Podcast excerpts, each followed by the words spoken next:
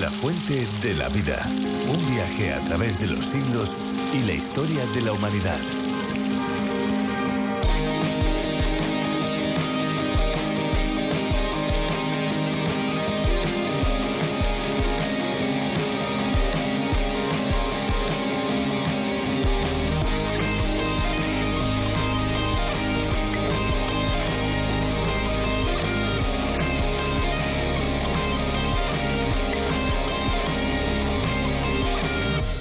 Tradicionalmente el agua residual o fecal se ha utilizado para el riego de plantaciones por su utilidad como abono, pero sin tratamiento ni control, como aún ocurre en muchos países, especialmente en África, aparecen riesgos para la salud. La reutilización de estas aguas para regadío, no solo agrícola, sino también urbano o doméstico, se extiende cada vez más.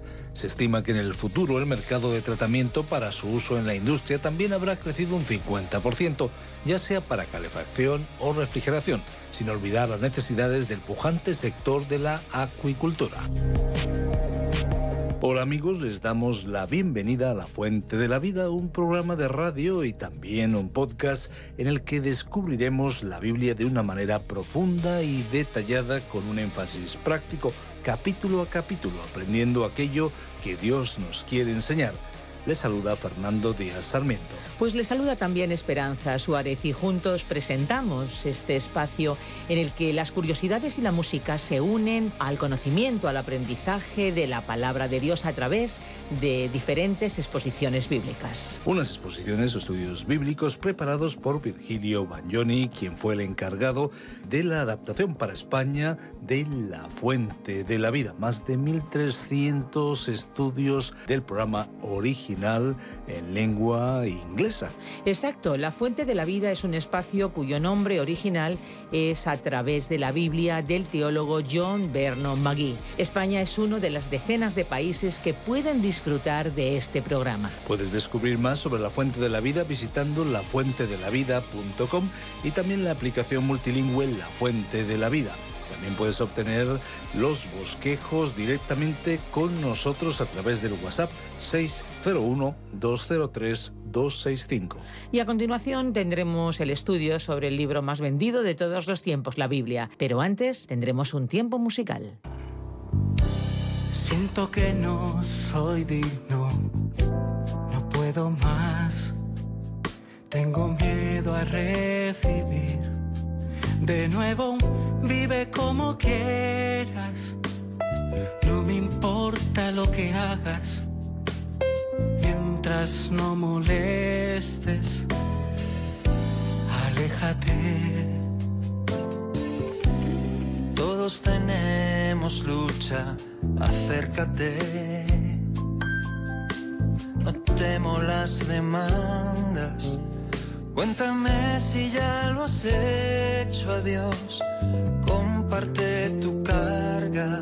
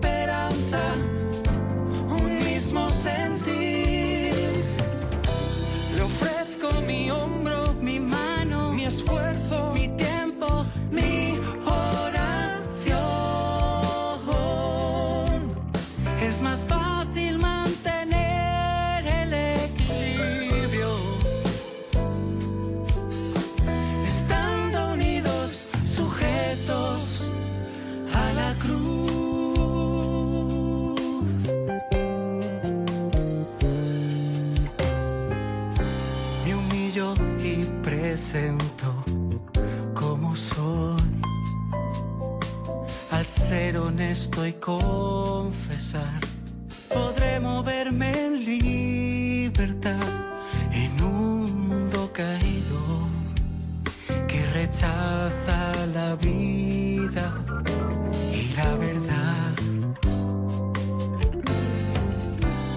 Nadie es mejor que nadie, todos caen. Dependemos por igual. No nos sentimos viviendo en victoria en todo momento. Quiero saber qué puedo hacer y responder a nuestro Padre. Sí, soy el guardián de En la Biblia encontramos una serie de personajes que fueron usados de manera especial por Dios para llevar a cabo acciones extraordinarias. Dios escogió diferentes siervos que derrotaron ejércitos, hicieron milagros, salvaron vidas y mucho más. Uno de ellos fue el profeta Daniel, cuya historia estamos descubriendo estos días a través del libro del Antiguo Testamento que lleva su nombre. Dios usó a este joven para actuar en la vida de un rey y de su reino. En esta ocasión, amigos, nos vamos a ir al capítulo 5 del libro de Daniel, donde conoceremos cómo este profeta de Dios usó la capacidad que él mismo le dio para que interpretara sueños. Descubramos juntos este nuevo pasaje de la Biblia, le recordamos nuestro número de WhatsApp y en este mes les invitamos de manera especial a comunicarse con nosotros. Simplemente un mensaje de voz diciendo su nombre, desde dónde nos escucha y desde cuándo está con nosotros en la fuente de la vida. Eh, pueden hacerlo al WhatsApp 601 2032 65. 601 2032 65 con un mensaje de voz de manera especial pero también un mensaje de texto o escribiendo a nuestro correo electrónico que después les recordaremos. Escuchamos ya a Virgilio Bagnoni. La fuente de la vida. Nuestro pasaje bíblico de hoy se encuentra en el libro de Daniel capítulo 5, versículos 1 al 19. Llegamos hoy, estimado oyente, al capítulo 5 del libro de Daniel. Los eventos registrados en este capítulo tuvieron lugar mucho más tarde que los registrados en los capítulos anteriores. Una vez más, esta es solo una página sacada de los registros históricos de Babilonia. En los primeros cuatro versículos se habló de la fiesta de Belsasar. A continuación, en los versículos 5 al 7, vemos la mano de Dios escribiendo sobre la pared. Después, en los versículos 8 al 12, se relató el fracaso de los sabios al tratar de leer la escritura de la pared. En los versículos 13 al 24 vemos que Daniel rechazó los regalos del rey. En los versículos 25 al 29 se narró cómo Daniel interpretó la escritura en la pared y finalmente en los versículos 30 y 31 se relató la caída de Babilonia, o sea, el cumplimiento del sueño en esa misma noche. Leamos el versículo 1 de este quinto capítulo que nos cuenta cómo fue la fiesta del rey Belsasar. El rey Belsasar hizo un gran banquete a mil de sus príncipes, y en presencia de los mil bebía vino. Ahora, ¿quién era Belsasar y cómo llegó él al trono? En el capítulo anterior, el rey Nabucodonosor ocupaba el trono. Belsasar ha sido una figura polémica en la historia, así que tenemos que dedicar unos momentos para observarle. Incluso un escritor como Dean Farrar escribió que nunca existió un rey llamado Belsasar. El profesor Walworth, en su libro Daniel, la clave para la revelación profética, escribió, Hasta el descubrimiento del cilindro de Nabónido, a quien Daniel identificó como rey de Babilonia, no se había encontrado ninguna mención a Belsasar en la literatura extrabíblica. Por lo tanto, los críticos de la autenticidad e historicidad de Daniel se sintieron con libertad para cuestionar si tal persona existió realmente. Desde la publicación de los resultados de la erudita investigación de Raymond Daugherty sobre Nabónido y Belsasar, basada en el cilindro de Nabónido y en otras fuentes, no existe ningún margen para dudar de la historicidad de Belsasar. Hasta aquí la cita del profesor Walworth. El nombre de Belsasar ha sido encontrado en piezas cilíndricas de arcilla en las cuales él fue llamado hijo de Nabónido. Hoy se acepta generalmente que Belsasar actuó como regente bajo su padre, que fue Nabónido. Al llegar a este punto sería útil tener un resumen de los eventos que se sucedieron después del reinado de Nabucodonosor. Cuando murió Nabucodonosor, su único hijo, Evil Merodac, le sucedió en el trono alrededor del año 561 a.C. Podemos leer el segundo libro de los Reyes, capítulo 25, versículo 27. Este rey fue asesinado por Nergal Sarecer, quien se había casado con una de las hijas de Nabucodonosor, y entonces lo reemplazó en el trono en el año 559 a.C. y Nergal-Sarecer fue sucedido en el trono por su joven hijo, que reinó solo unos pocos meses antes de ser asesinado por Nabónido, que era el esposo de otra de las hijas de Nabucodonosor. Ahora, Nabónido, el último gobernante del imperio de Babilonia, pasó mucho tiempo alejado del reino en expediciones extranjeras, y Belsasar, su hijo, permaneció en Babilonia como el corregente. Todo esto nos revela la exactitud de lo que el profeta Jeremías había escrito en el capítulo 27, versículos 6 y 7 de su libro, cuando dijo en cuanto a Nabucodonosor, Y ahora yo he puesto todas estas tierras en manos de Nabucodonosor, rey de Babilonia, mi siervo, y aun las bestias del campo le he dado para que le sirvan.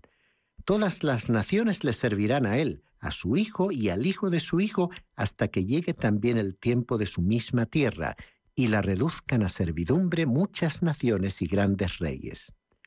En otras palabras, el reino de Babilonia duraría a través del reino de un hijo y de un nieto de Nabucodonosor, y entonces el reino de Babilonia, como el reino de la cabeza de oro de la imagen, llegaría a su fin.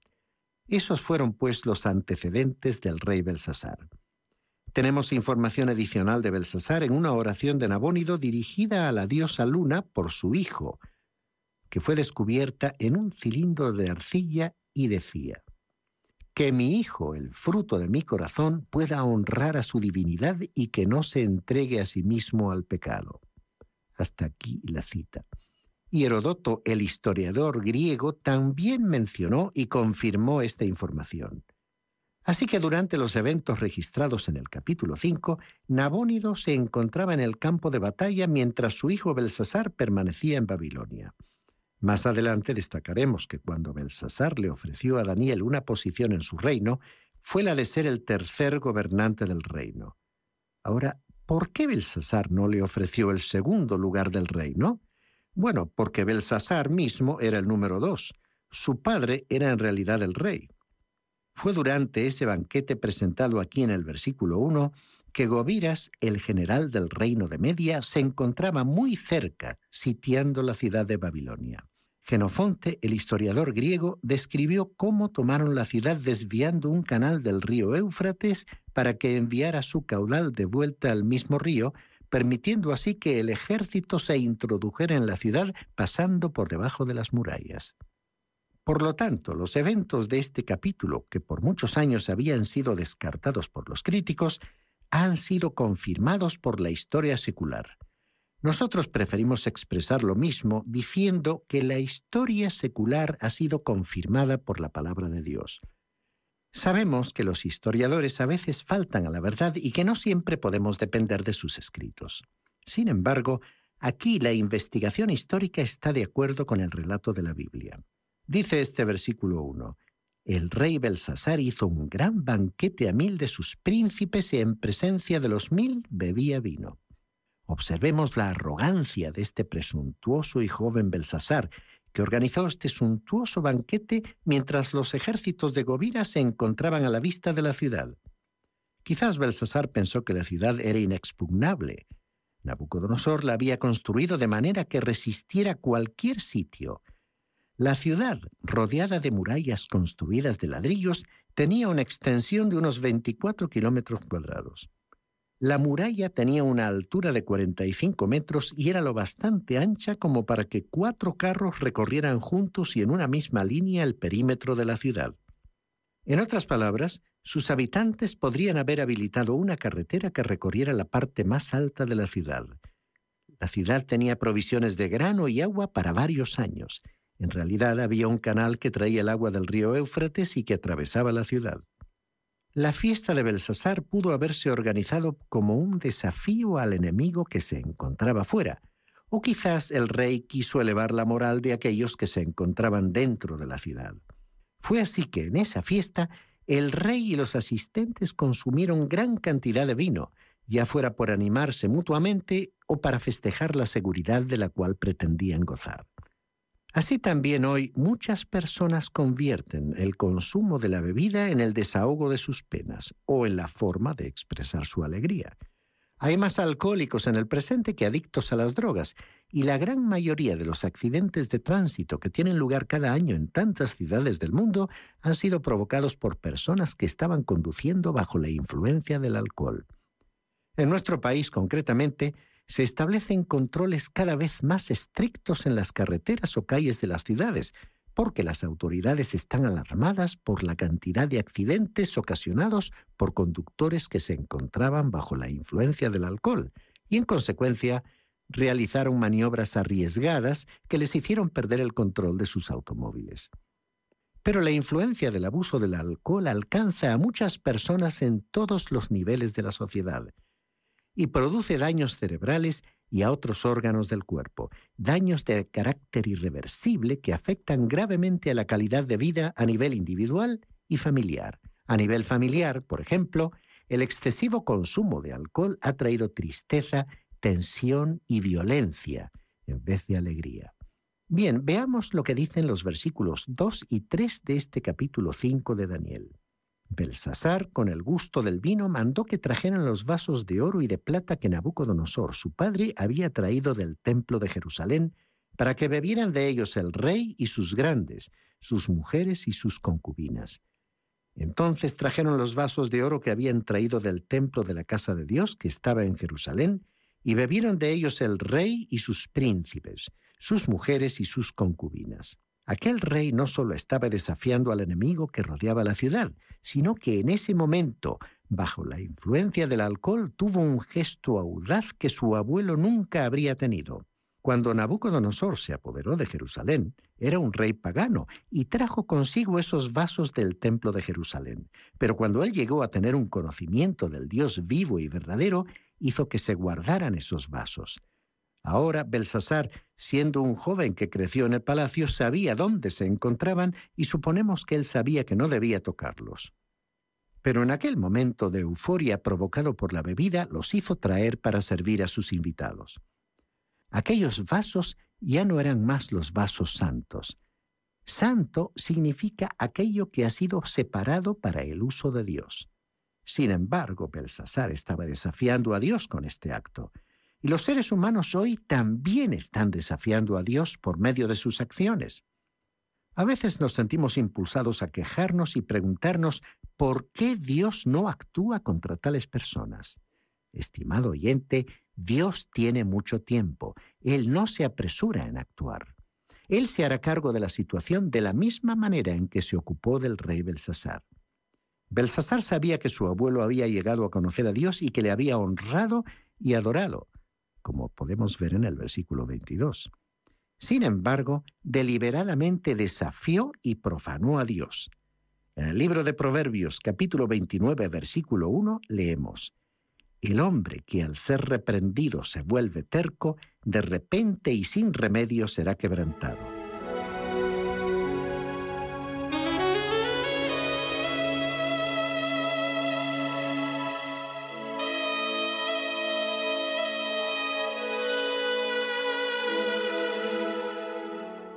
Al avanzar los festejos de aquel banquete, llegaron al punto en que prácticamente todos estaban ebrios.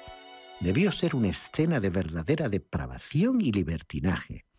Ahora, en el versículo 4 de este capítulo 5 de Daniel, leemos, Bebieron vino y alabaron a los dioses de oro y plata, de bronce, de hierro, de madera y de piedra.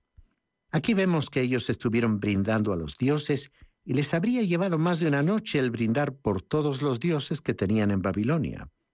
Ellos disimularon su pecado como un acto de adoración y encubrieron su blasfemia en nombre de la religión. Leamos a continuación el versículo 5, que comienza a relatarnos cómo los dedos de Dios escribieron sobre la pared. En aquella misma hora aparecieron los dedos de una mano de hombre que escribía delante del candelabro sobre lo encalado de la pared del palacio real, y el rey veía la mano que escribía. Llegado este momento, Dios intervino directamente. Él no habló por medio de un sueño o una visión, porque este era un hombre a quien Dios no tenía intención de alcanzar. Aún Dios no soportaría este insulto malvado del y así Dios no soportaría este insulto malvado al cielo, así que escribió en la pared del salón del banquete. ¿Fueron aquellas palabras escritas con ira? Sinceramente pensamos que así fue. Y creemos que aquel que escribió esto en la pared fue el mismo que escribió sobre la arena cuando le presentaron a esa mujer que había cometido un pecado, como podemos leer en el Evangelio de Juan capítulo 8 versículos 1 al 11. En esta ocasión la escritura de Jesús fue un mensaje de perdón, pero en el banquete de Belsasar fue un mensaje de juicio, de muerte. Este rey había ignorado al Dios de los cielos como Daniel muy pronto lo aclararía. Veamos la tremenda reacción del rey leyendo el versículo 6. Entonces el rey palideció y sus pensamientos lo turbaron, se debilitaron sus caderas y sus rodillas daban la una contra la otra. Este hombre posiblemente no se podía mantener en pie. Hacía tan solo unos momentos estaba demasiado ebrio como para incorporarse, pero ante este misterio se encontró repentinamente sobrio, lo que había visto escrito sobre la pared le había aterrorizado y estaba abrumado por el miedo. Y continuó diciendo el versículo 7 de este quinto capítulo de Daniel. El rey gritó en alta voz que hicieran venir magos, caldeos y adivinos, y dijo el rey a los sabios de Babilonia, Cualquiera que lea esta escritura y me dé su interpretación será vestido de púrpura, llevará en su cuello un collar de oro y será el tercer señor en el reino. Como anticipamos anteriormente, observemos aquí que la recompensa sería el cargo de tercer señor del reino. Qué exacto y preciso fue Daniel. El hombre que escribió este libro tuvo que haber estado allí y entendió todas las circunstancias de aquel reino. Nabónido era el verdadero rey y Belsasar era solo el segundo hombre del reino. Leamos ahora el versículo 8 que nos describirá el fracaso de los sabios para leer la escritura. Entonces fueron introducidos todos los sabios del rey, pero no pudieron leer la escritura ni dar al rey su interpretación. Cuando Belsasar finalmente pudo controlarse un poco, reunió apresuradamente a los sabios y les pidió una interpretación de la escritura de la pared. Pero aunque les ofreció una recompensa tan atractiva, solo pudieron permanecer allí en pie mirándole sin poder articular una palabra. No sabían la respuesta ni lo que había que hacer. Esta fue la tercera vez que los sabios de Babilonia fracasaron. Después de este fracaso ya no tendrían nada que hacer en el ejercicio de su cargo de consejeros. Y continuamos leyendo en el versículo 9. Entonces el rey Belsasar se turbó sobremanera y palideció, y sus príncipes estaban perplejos. Podemos imaginarnos el cambio que se produjo en la sala del banquete. Unos momentos antes todos habían estado riendo y embriagándose ahora se encontraban sobrios, perplejos e inquietos. Continúa diciendo el versículo 10 de este capítulo 5. La reina, por las palabras del rey y de sus príncipes, entró a la sala del banquete y dijo, Rey, vive para siempre, no te turben tus pensamientos ni palidezca tu rostro. La reina aquí era la reina madre, la esposa de Nabucodonosor. Ella había oído lo que había ocurrido en el banquete y vino a hablarle al rey, y le dijo lo que leemos en el versículo 11. En tu reino hay un hombre en el que mora el espíritu de los dioses santos, y en los días de tu padre se halló en él luz, inteligencia y sabiduría como la sabiduría de los dioses. El rey Nabucodonosor, tu padre, oh rey, lo constituyó jefe sobre todos los magos, astrólogos, caldeos y adivinos. Dice aquí Nabucodonosor, tu padre. Las relaciones se indicaban con una palabra, por lo tanto padre podía referirse al padre, al abuelo, al bisabuelo o al tatarabuelo. Y continuó diciendo en el versículo 12, por cuanto en él se halló más espíritu, ciencia y entendimiento para interpretar sueños, descifrar enigmas y resolver dudas. Esto es en Daniel, al cual el rey puso por nombre Beltzazar. Llámese pues ahora a Daniel y él te dará la interpretación. La reina madre había venido para ayudar a su nieto y librarle del aprieto en que se hallaba. Le habló de que había un hombre en su reino llamado Daniel, un hombre lleno del espíritu que podría descifrar la escritura de la pared. Leamos los versículos 13 y 14 a partir de los cuales veremos que Daniel rechazó los regalos del rey. Entonces trajeron a Daniel ante el rey, y dijo el rey a Daniel, ¿Eres tú aquel Daniel de los hijos de la cautividad de Judá que mi padre trajo de Judea? Yo he oído de ti que el espíritu de los dioses santos está en ti, y que en ti se halló luz, entendimiento y mayor sabiduría. Así que Daniel fue presentado ante el rey. Evidentemente había sido relevado de su cargo después de la muerte de Nabucodonosor. Y continuó diciéndole el rey en los versículos 15 y 16. Y ahora trajeron ante mis sabios y astrólogos para que leyeran esta escritura y me dieran su interpretación. Pero no han podido interpretarme el sueño. Yo pues he oído de ti que puedes interpretar y resolver dificultades. Si ahora puedes leer esta escritura y darme su interpretación, serás vestido de púrpura, llevarás en tu cuello un collar de oro y serás el tercer señor en el reino. El rey Belsasar lo halagó y le manifestó que si podía dar la interpretación que los sabios no habían podido dar, entonces él sería convertido en el tercer señor del reino. Así, a Daniel se le ofreció la misma recompensa que se le había ofrecido a los sabios. Leamos entonces en el versículo 17 de este quinto capítulo la respuesta de Daniel. Entonces Daniel respondió y dijo al rey, Tus dones sean para ti, da tus recompensas a otros, leeré la escritura al rey y le daré la interpretación. Daniel rechazó los regalos del rey y le mostró su absoluto desprecio. Estamos seguros de que si el rey no hubiera estado tan lleno de miedo, no habría pasado por alto el insulto de Daniel. Después de todo, ¿para qué necesitaba Daniel esta recompensa? Solo le habría servido para unas pocas horas. Antes que Daniel interpretara la escritura de la pared, le presentó a este joven rey que estaba reinando bajo la autoridad de su padre el mejor sermón que aquel hombre probablemente jamás pudo escuchar. Daniel ya no era el joven que se presentó ante el anciano rey Nabucodonosor. Él era en este momento un hombre de avanzada edad acudiendo a la presencia de un joven rey. No había habido una brecha de generaciones con Nabucodonosor y no la había en este momento del relato. Escuchemos lo que Daniel le dijo al rey en los versículos 18 y 19 de este quinto capítulo del libro. El Altísimo Dios, oh Rey, dio a Nabucodonosor, tu padre, el reino, la grandeza, la gloria y la majestad y por la grandeza que le dio, todos los pueblos, naciones y lenguas temblaban y temían delante de él. A quien le placía mataba, y a quien le placía daba vida. Engrandecía a quien le placía, y a quien le placía humillaba. Nabucodonosor había sido un gobernante absoluto en esta tierra y creemos que no ha habido ningún otro gobernante como él y que no habrá ningún otro hasta que venga el anticristo. Daniel expuso ante Belsasar cómo Dios había actuado con su abuelo. Dios le había puesto en el trono y le había entregado un reino mundial. Bien, estimado oyente, vamos a tener que detenernos aquí, pero si Dios lo permite, vamos a continuar en nuestro próximo programa. Le invitamos a acompañarnos y le sugerimos que lea los versículos finales de este capítulo 5 para estar así mejor informado de lo que consideraremos en nuestro próximo programa.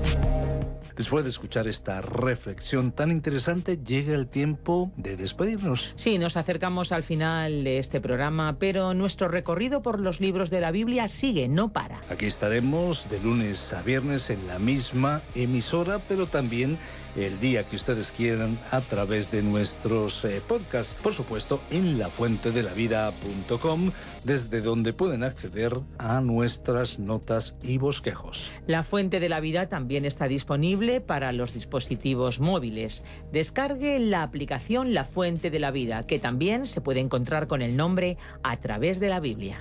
Es una aplicación multilingüe donde pueden acceder a la versión para España. Si desean contactarnos, nuestra vía más inmediata es eh, nuestro WhatsApp, el 601 203 265. También nuestro número de teléfono en España es el 91 422 0524. Por eso deben acceder a través del prefijo más 34 si nos contactan desde fuera de España. Y bueno, para aquellos que son más clásicos, pueden escribirnos a la calle Pablo Serrano, número 7 posterior, código postal 28043, Madrid, España. O bien pueden enviarnos un correo electrónico a info